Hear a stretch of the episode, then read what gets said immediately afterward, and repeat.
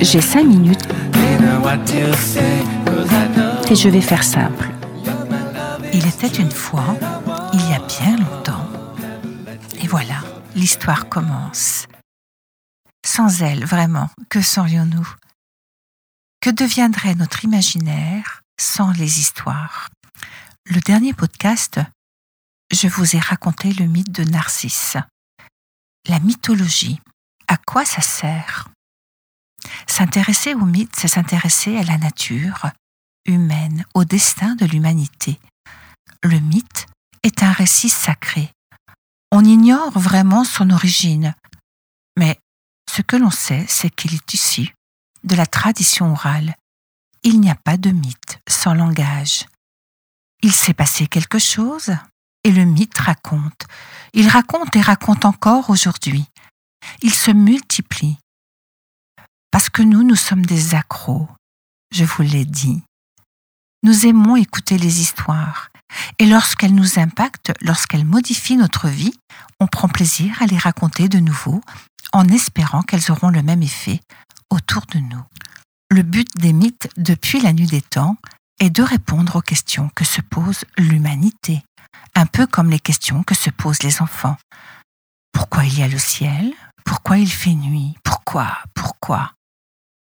L'évolution naît de cette extraordinaire curiosité que les enfants portent en eux naturellement et que nous avons toujours lorsque nous devenons adultes, évidemment, si cette curiosité a été entretenue. La première création de l'humain est une création de l'esprit c'est l'imaginaire qui tente d'expliquer le réel. Et moi, pourquoi je m'intéresse autant à la mythologie?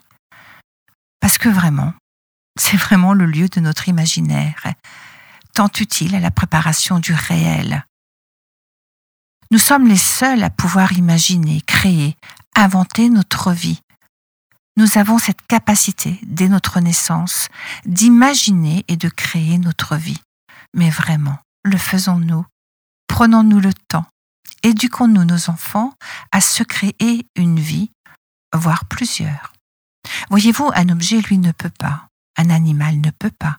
Il n'a pas la faculté cérébrale à se créer un autre rôle que celui dans lequel il est prévu. L'imagination, à mon sens, est un luxe, un des plus grands. C'est la plus grande richesse que nous puissions avoir. Avec elle, nous pouvons nous échapper aux situations les plus pénibles. L'idée de la richesse, non, non, pas de la vie extérieure, mais l'idée de la richesse de la vie intérieure. Et cette richesse, nous pouvons l'acquérir à travers les récits évoluant au cours des siècles. Il y a également une autre richesse, celle que nous pouvons trouver dans nos rêves. Ils sont nos messagers. Seulement, il n'est pas rare, voire compliqué, d'être dans l'impossibilité de se souvenir de nos rêves. Que se passe-t-il?